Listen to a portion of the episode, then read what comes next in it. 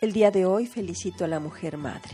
Ser madre es todo un privilegio y responsabilidad. La decisión más importante de una mujer es cuando decide ser madre y transformar su rol de criatura y convertirse en co-creadora de vida. Felicidades a ti, mujer madre, por asumir un rol que nunca acaba. El centro de esta decisión es el amor y ese es tu motor para amar incondicionalmente.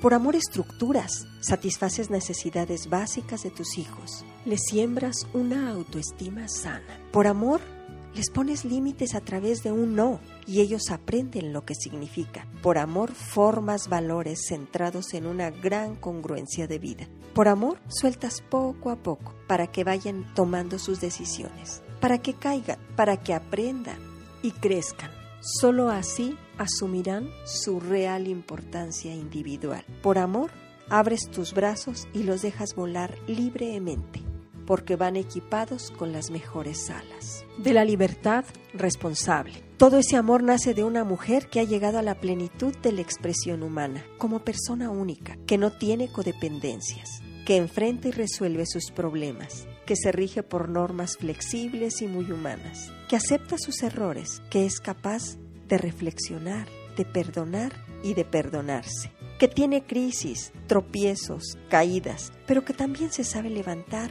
y seguir adelante.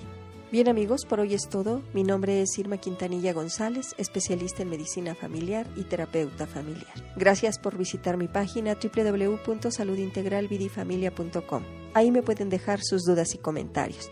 También me pueden llamar al 212-4645 y al 442-129-9838.